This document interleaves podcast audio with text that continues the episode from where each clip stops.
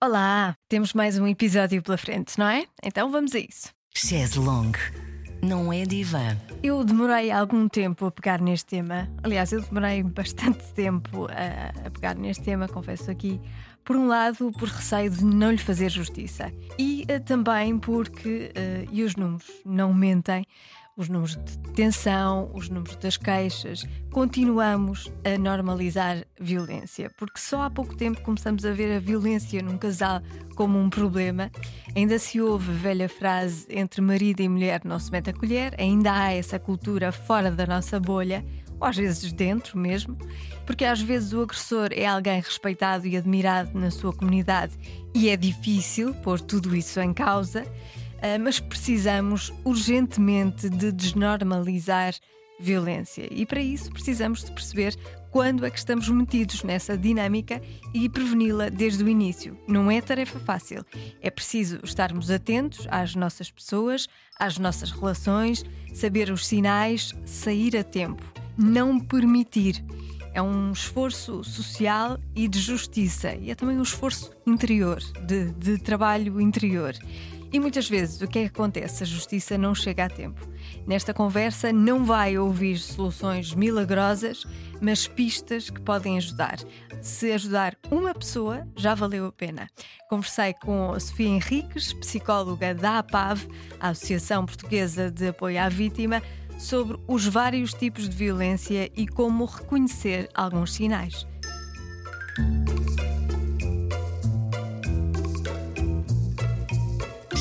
Longue, não é divã. Com Joana Azevedo. Bom, como eu não sei uh, por onde começar, porque é um tema muito difícil, eu vou começar com uma pergunta de uma ouvinte. O que é que uma psicóloga da APAV responde uh, nesta esta situação? Vamos dizer que é a ouvinte Sara, como todas as ouvintes que enviam uh, perguntas para o podcast, e diz assim: Sou casada com uma pessoa que está constantemente com ansiedade, super nervoso, mais conhecido como uma pessoa com rastilho curto. Há uns anos tivemos umas discussões que levaram ao nível da violência doméstica. No entanto, sei que ele não é assim.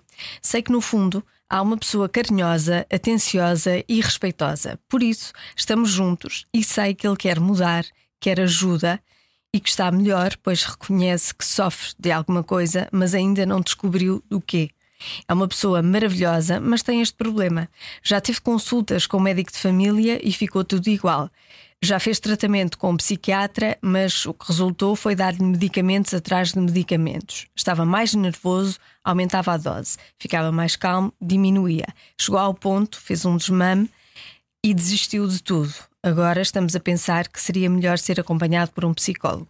As minhas perguntas são as seguintes: qual a melhor área para conseguir curar ou ajudar a controlar estes ataques de ansiedade, de nervosismo, que fazem uma pessoa ter mais possibilidade de perder o controle? Com este assunto incluía outro que é como aprofundar este assunto de violência doméstica. Será que depois de existir um episódio, será que a primeira coisa a fazer é ajudar a vítima ou primeiro ajudar o agressor? Isto tem aqui muita coisa, não é? Porque Não não, é tem- só tem. relativo à pessoa, tem. Uhum. é relativo aqui a uma outra parte. Neste caso, o que eu posso, se calhar, falar um bocadinho mais aprofundadamente tem a ver aqui com a pergunta da, da senhora sobre a parte da violência doméstica e o que é que e como é que pode agir se, se a ajuda é para a vítima, se a ajuda é para a outra E parte. é- E, faz sentido, e é uma pergunta normal de existir, porque lá está. esta- a Sara está com esta pessoa há X anos, tem uma vida construída e vê o lado bom desta pessoa. O neste caso aqui falando um bocadinho mais de- do apoio à vítima e do que é que a Sara poderia fazer nesta situação. A Sara não entrou aqui em muitos detalhes do que é que acontece quando, quando o companheiro perde um bocadinho aqui a paciência, fica mais irritado, mas dá a entender que realmente há aqui alguma situação de violência. Pronto. Pode ser importante a Sara pensar aqui um bocadinho em, em- Não sei se há aqui filhos também envolvidos, se há aqui mais familiares que estejam a par desta situação. Esses pormenores não, não foram, não foram Mas são, são tudo fatores que eventualmente podem também fazer uma grande diferença, até na forma como, como a Sara depois pode vir a reagir ou a lidar com esta situação, especialmente havendo filhos, sendo eles pequeninos. Pronto. Ahm, portanto, eu acho que existe ajuda para a Sara e pode também existir ajuda para esta outra pessoa. Aqui no caso da APAF, a nossa ajuda seria sempre destinada à Sara. Nós não intervimos nos agressores, portanto, o nosso apoio é mesmo dedicado a vítimas de qualquer tipo de crime, neste caso aqui a violência doméstica. Ah, portanto, o nosso apoio seria sempre direcionado aqui à Sara. Pode haver aqui outros recursos e outros apoios, nomeadamente a nível privado, psicólogos, psiquiatras que poderiam também apoiar aqui o senhor neste contexto, claro, sem dúvida.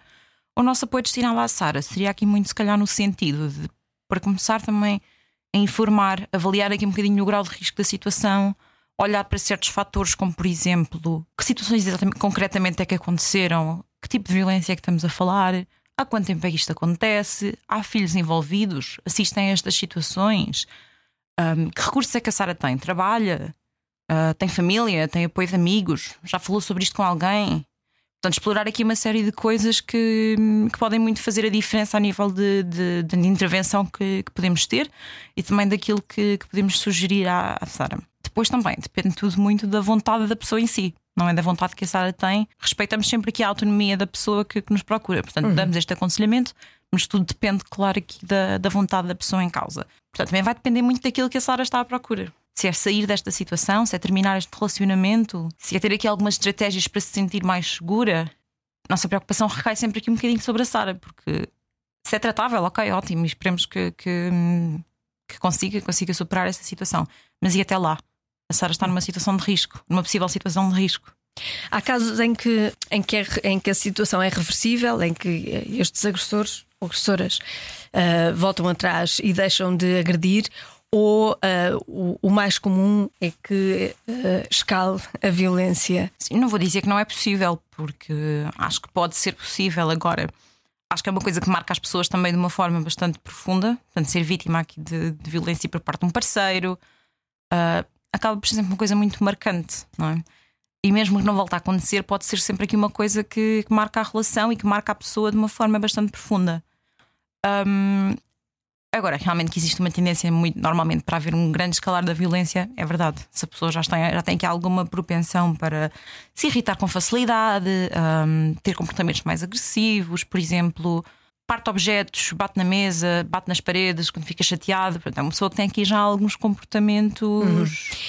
Mais violentos. A minha pergunta e é nesse sentido: como é que se sabe que se é vítima de violência doméstica e não de um casal que discute uhum. ou, ou, é muito expressivo nas suas discussões? Acho que essas dúvidas muitas vezes surgem mais aqui em contextos de violência, se calhar a nível psicológico, não é? Acho que a violência física conseguimos mais facilmente hum, identificar, uhum. não é? Houve uma agressão, é uma situação de violência. A verdade é que há aqui vários tipos de violência que são configurados dentro do, do, crime de violência doméstica, não é? Portanto, não é só a física. Não é só a violência física. Há violência psicológica, violência sexual, violência financeira. Portanto, há aqui uma série de coisas que muitas vezes acontecem quase que em conjunto. O que é a violência financeira? Uh, pode ser, por exemplo, privar a pessoa de ter acesso ao dinheiro, a contas bancárias, ao seu próprio ordenado, ou privar até mesmo a pessoa de trabalhar, torná-la aqui completamente dependente de, da outra parte, do parceiro. E a psicológica, como é a violência que se manifesta? É mais difícil, se calhar, de identificar. Acho que sem dúvida pode ser mais difícil de identificar, mas acho que há algumas coisas a que se pode estar atento e até, por exemplo, conhecendo alguém nessa situação que hum, podemos observar e identificar e usar aqui um bocadinho como, como sinal de alerta. Alguém que tem um parceiro muito controlador, hum, gosta de dizer como é que podes vestir, como é, para onde é que podes ir, tens que informar sempre que sais de casa, dizer para onde é que vais, muito manipulador, tenta isolar aqui um bocadinho muitas vezes. Só quero dar alguns exemplos de hum, coisas que são, se calhar às vezes podemos tentar observar e notar aqui e no outro, ou em nós próprios, pronto. Uh, portanto, afastar da família, isolar aqui dos amigos, portanto, manter a pessoa aqui muito, muito resguardada um, e muito dependente. E muito dependente, pois aquela acaba por ser a única pessoa mais uma vez, na vida. Mais uma vez, não é? Dependente financeira, dependente emocional. Exatamente, e por isso é que isto acaba tudo também por ocorrer muitas vezes em simultâneo, não é? Tem muito a ver também com a violência verbal, os insultos, ameaças, uh, algum tipo de coação é um bocadinho a partir daí. Este controle, manipulação, insultos, são muitas vezes aqui os, os sinais que observamos de violência psicológica. Como é que alguém sai, sai disso? É muito difícil, imagino, para uma mulher, e falamos a mulher porque é mais comum a violência do uhum. homem contra a mulher, mas o contrário também Não, existe. Claro. É muito difícil a mulher uh, admitir que o seu companheiro, o pai dos seus filhos, uhum. é uma pessoa assim, é um agressor. É, é, difícil de admitir para si própria, difícil de admitir para os filhos uhum. e para, para a família, socialmente. Claro. Deve ser uma decisão muito difícil e corajosa. Como é que se chega lá? Claro que não é uma decisão fácil e acho que envolvendo filhos ainda é mais aqui um fator que a pessoa tem que realmente ter em consideração, não é? é uma decisão que eu acho que, que tem que ser tomada também com informação. A pessoa tem, tem o direito de se informar, de saber o que é que pode fazer, que recursos é que existem. Uh, nas pessoas que têm à sua volta, no sistema, na rede de apoio que tem. Mas pode ficar sozinha. Pode, pode exatamente, sim. É? Quem está à volta sim, pode virar-se contra a pessoa. É verdade. Há associações como a APAV pode contactar, por exemplo, nem que seja no contexto aqui de, de se informar, de saber o, quem, o que é que pode recorrer, que recursos é que existem. Se eu quiser sair de casa, como é que isto funciona? Se eu quiser apresentar queixa, como é que funciona um processo de crime? Portanto, coisas assim mais, mais básicas e genéricas, mas que ajudam a pessoa a tomar uma decisão mais informada. Porque muitas vezes a falta de informação, e, e lá está, é normal que as pessoas não saibam estas coisas assim só naturalmente, não é? Mas lá está, fazendo estes contactos, procurando saber esta informação, acho que já dá aqui algum poder à pessoa para conseguir sentir-se um bocadinho mais, mais segura e ter aqui um bocadinho aquela confirmação de que aquilo que está a passar é uma situação de crime, que tem direito a pedir ajuda, que não tem que ficar naquela situação para sempre. Mas sim, realmente pode ser um processo que não é imediato, né? nem sempre é fácil tomar uma decisão destas do dia para a noite ou, ou hum, chegar a uma conclusão destas do dia para a noite. Muitas vezes é preciso haver algum tipo de, por exemplo, de, de gatilho, alguma coisa muito específica que acontece e que leva a pessoa a tomar uma ação porque se sentiu em perigo, ou até porque alguém se chegou a ela e disse: Olha, precisas de ajuda, está a acontecer alguma coisa. O, o, que nós vemos às vezes é que essas mulheres fazem esse trabalho de informação uhum. e, e, de afirmação, decidem sair de casa e depois a violência escala ainda mais. E depois outras não o fazem porque têm medo que lhes aconteça o mesmo. Como é que isto pode mudar? Porque a verdade é que faz-se uma caixa e na maior parte das vezes não acontece nada. Assim, é verdade que as coisas não são tão imediatas ou tão rápidas como nós gostaríamos que elas fossem. Agora temos que começar por algum lado. E a apresentação de queixa é muito importante nesse sentido, que é às vezes até uma forma da própria pessoa sentir que já deu um passo em frente e que está a avançar.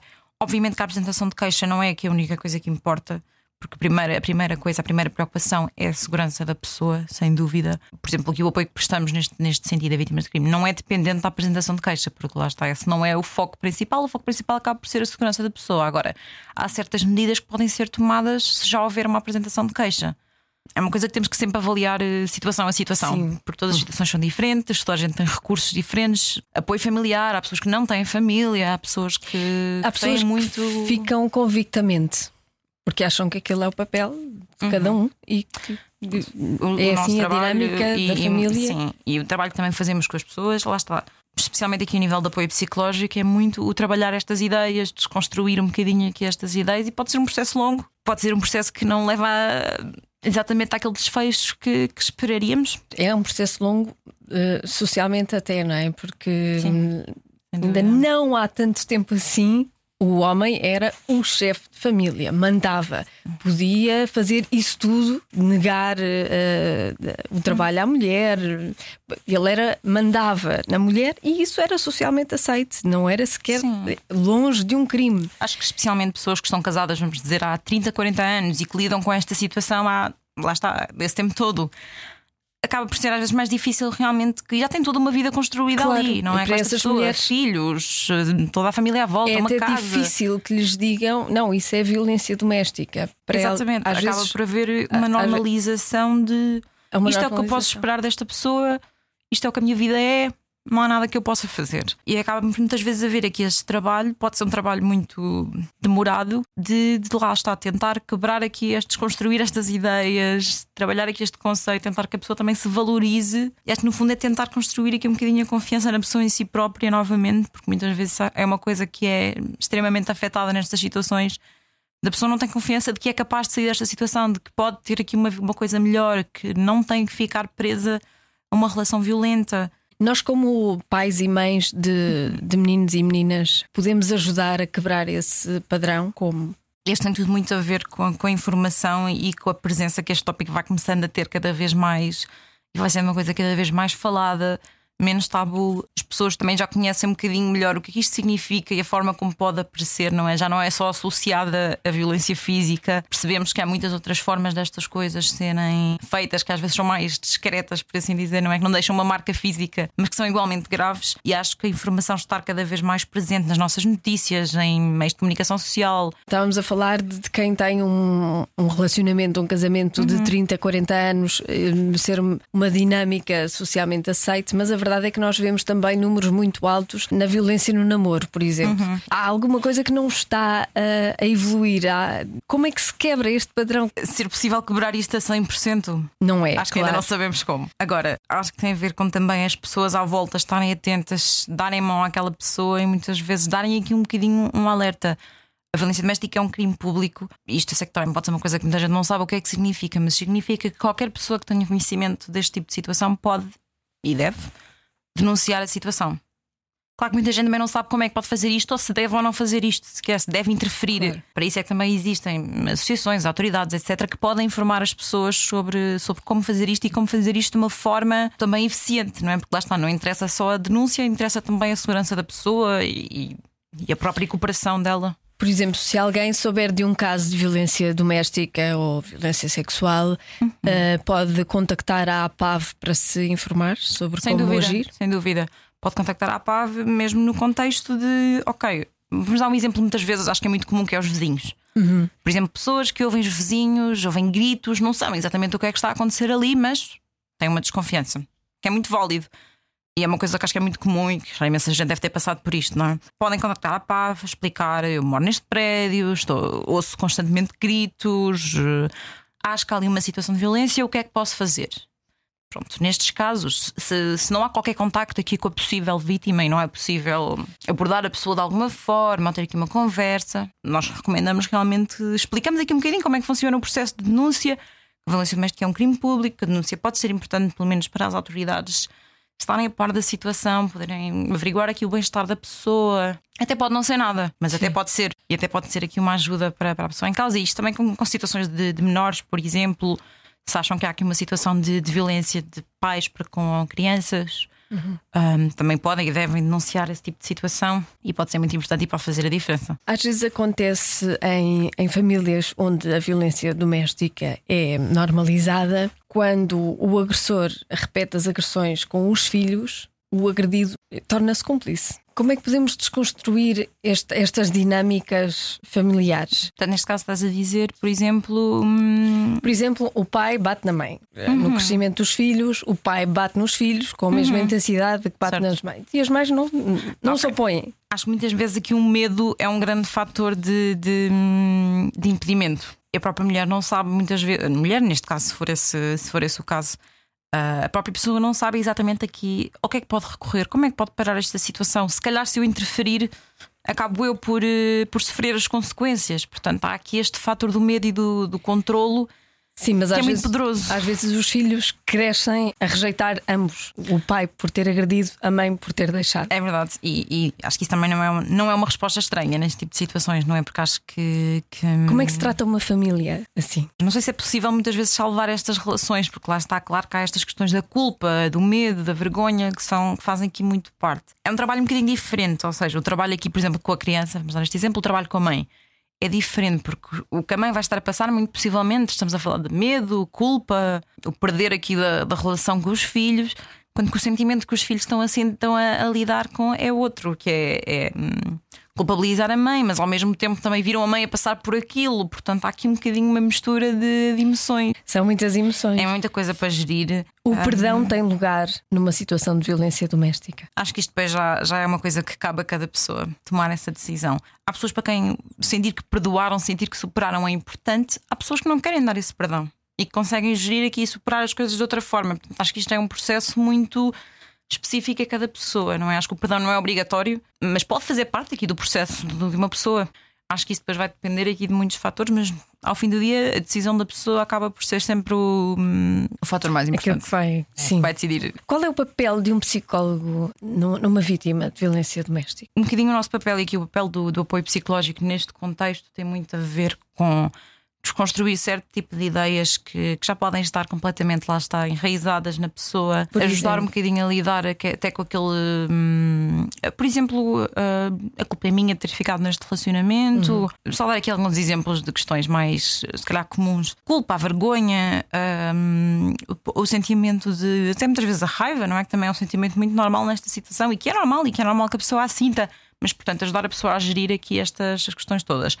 Muito especificamente como a pessoa que foi ou está a ser vítima de crime, também a gerir aqui o impacto que isto tem nas várias esferas da vida da pessoa, na vida profissional, na vida social, na, no seu dia a dia, em tudo o que faz, nas suas rotinas, portanto, ajudar a gerir aqui o impacto e tentar, de certa forma, minimizar este impacto na vida da pessoa, não é? Arranjar aqui algumas estratégias e depois vai depender muito do ponto a que a pessoa está também, uhum. não é? Se já não Sim. está na relação, se está, se ainda há contacto, portanto, vai haver aqui uma intervenção um bocadinho diferente, também dependendo dessas, dessas questões tentar também trabalhar aqui, se calhar, um, as questões que ficam, não é? A nível da autoestima, problemas no sono, ansiedade, depressão, portanto, questões que, que muitas vezes podem ser, podem resultar dessa, dessa violência, não é? Qual é o perfil de, de vítima que mais vos eh, procura?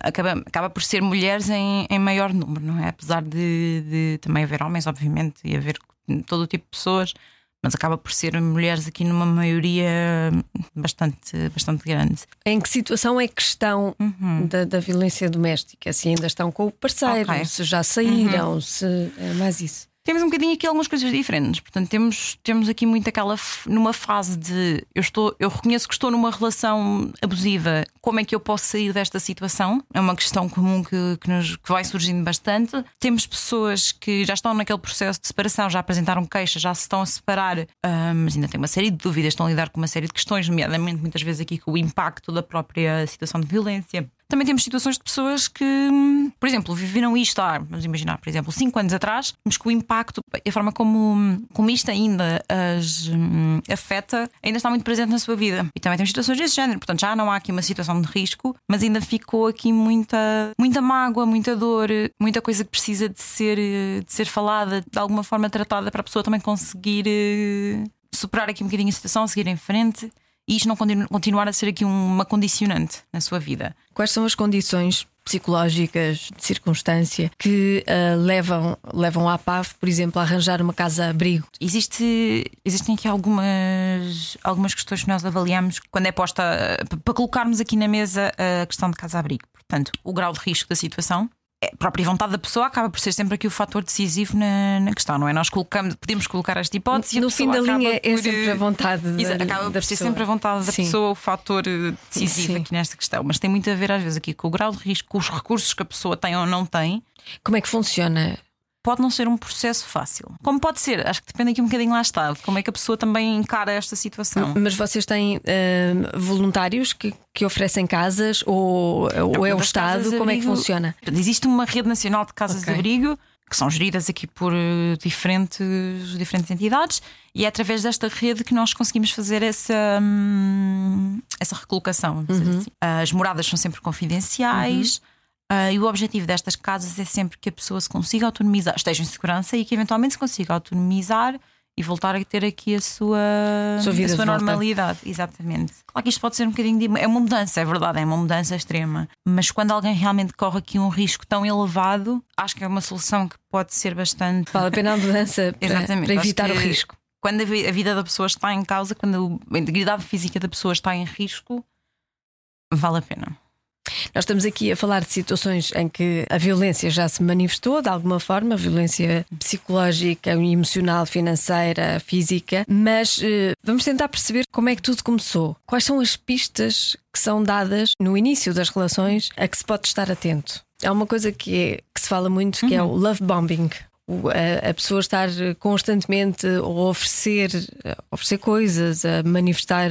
Não, mas isso é, é, é verdade, é uma coisa que, que, existe. Há uma pois. coisa que nós chamamos do ciclo da violência. Vamos dizer, uma fase em que há um aumento da tensão, mais discussões, uh, gritos, que depois vai para uma fase de violência e depois mas, é seguida é, uma fase. É que já de... quando está a relação Sim, consumida. Mas só para explicar um bocadinho aqui onde okay. é que pode entrar essa questão de love bombing. E depois há aqui aquela fase de apaziguamento, que é a fase de lua de mel, como costuma-se chamar em que entra muito isso do. Ou seja, destaque violento nem tem que ser necessariamente violência física, não é? Pode ser hum, insultos, ameaças. Uhum. E depois entra aqui aquela fase de lua de mel, a fase do apaziguamento. E aqui essa questão do, do love bombing é verdade, acontece muito neste tipo de, de, situações. Claro que também pode não ser um sinal de violência se for uma coisa mais isolada, por assim dizer. Por exemplo a pessoa ser muito onde é que estás, onde é que vais, o controle, aqui aquele controle de querer saber constantemente com quem é que a pessoa está a falar. E às vezes são coisas subtis, isto nem sempre é tem que ser feito de uma forma extremamente violenta e agressiva. Essa é a parte difícil, é, perceber Exatamente. Não, claro que sim. claro quando é que sim. é normal e quando é que se pode tornar patológico.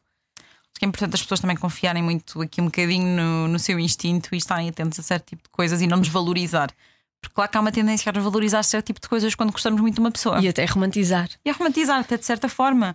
Os ciúmes muitas vezes são uma coisa que é romantizada. Muito. Mas ciúmes, especialmente aqui em excesso, podem acabar por ser muitas vezes assim uma espécie de catalisador para outros tipos de violência. Ok. É uma das coisas, ou seja, se calhar eh, o love bombing só por si, sozinho, sem mais nada à volta, pode Às ser um bocadinho pode ser aqui- só chata ou não. Também pode ser, lá está. Por isso é que eu acho que há aqui um quadro maior para Pois, além disso, sim. normalmente, não é? quando estamos a falar de situações de violência ou de pré-violência ainda. Um, que é muitas vezes a conjugação disso com outras questões, tipo os ciúmes muito extremos, o controlo. Acho que isto, especialmente em situações, falaste há bocadinho da violência do, no, no- no namoro, por exemplo, pessoas mais jovens. Isso acaba por ser o que muitas vezes vemos: é este controlo, os ciúmes muito extremos, e muitas vezes isto são aquelas, aquela fase inicial da relação marcada aqui por estas coisas. Ou muitas vezes até temos pessoas que, que nos dizem, por exemplo, ele até tinha algumas atitudes estranhas, eh, tinha alguns comportamentos um bocadinho violentos, ou era agressivo com outras pessoas. Ahm, mas que lá está, a pessoa no início da relação não atribuiu isto necessariamente aqui a, ahm, a uma possível situação de violência no futuro. Mas agora olhando para trás consegue fazer essa um bocadinho esse raciocínio. Que às vezes não há um, não há um padrão fixo, não é? Não há aqui um mapa exato. Há aquela pessoa que trata bem toda a gente e que parece um príncipe encantado, e há os que tratam mal toda a gente. Certo? Exato. Esses até são mais fáceis de perceber, são mais fáceis de identificar e, e, e muitas fugir. vezes, ela está, é o que se diz que a violência doméstica ocorre muito entre quatro paredes, e é verdade às vezes, não é? É como se a raiva e aquele lado violento da pessoa fosse canalizado para, hum, para a vítima, para aqueles momentos em que estão em que estão em casa e ninguém está a ver. Há apenas certos sinais que podemos aconselhar as pessoas a estarem atentas e que nós próprios também podemos estar atentos às pessoas à nossa volta e àquilo porque estão a passar e às coisas que nos vão contando. Por exemplo, se a pessoa é muito controladora, se a pessoa é extremamente ciumenta, se está sempre a ligar constantemente, saber onde é que a pessoa está, com mens- sempre a mandar mensagens. Muito neste contexto de com quem é que está, onde é que está, ou cobra muito também aqui, por exemplo, hum, que não está a passar tempo suficientemente com ele. Os ciúmes também muitas vezes refletem naquela questão de, de- de acusar hum, a pessoa de estar com outras pessoas. O início da relação ah, pode-se achar o máximo, não é? Ai, que ele- ou ela gosta tanto mim. porque gosta mesmo. Sim, está mesmo preocupado com, com o tempo que passamos juntos. Mas por isso é que também acho que é importante as pessoas à volta, os amigos, a família, também estarem atentos a isto. Por exemplo, se a pessoa deixa de querer sair com os amigos, deixa de, começa a faltar ao trabalho, por exemplo, passa menos tempo com a família. É um papel difícil de- dos amigos alertar, amigos e família, principalmente família, alertar para. Para esses sinais, porque eu lembro-me de ser adolescente e de- para já os meus pais não gostavam de nenhum dos namorados, portanto, a, a partir daí já perdiam a credibilidade toda. Ah, sem dúvida, pode não ser fácil, especialmente porque a pessoa vai sempre sentir que E está quando- a ser posta em, em causa, está a ser posta em mais, xeque. quanto menos eles gostavam, mais eu, mais eu ficava. e isso pode acontecer, pode, pode ter o efeito contrário. É, é muito difícil. A forma como se aborda estas situações Sim. também acho que tem que ser. Eh, Qual é que é a melhor forma? Se calhar é prevenção, é falar disso antes. Não, falar namorados. antes é, é mesmo importante. Ou seja, falaste Sim. há bocadinho daquela questão de como é que podemos faz- fazer, por exemplo, para os nossos filhos, com, com as pessoas, com as crianças à nossa volta, para. hum, Se calhar até mesmo de E começar. é muito a- este trabalho de, de prevenção, e acho que cada vez mais também nas escolas se fala destas coisas. Uhum. E acho que isso é ótimo e acho que é uma coisa que deve continuar e que se deve investir cada vez mais em. Claro que o papel de, de quem está a assistir a uma coisa destas e quer ajudar a pessoa é sempre um bocadinho ingrato Pois e é complicado, é verdade.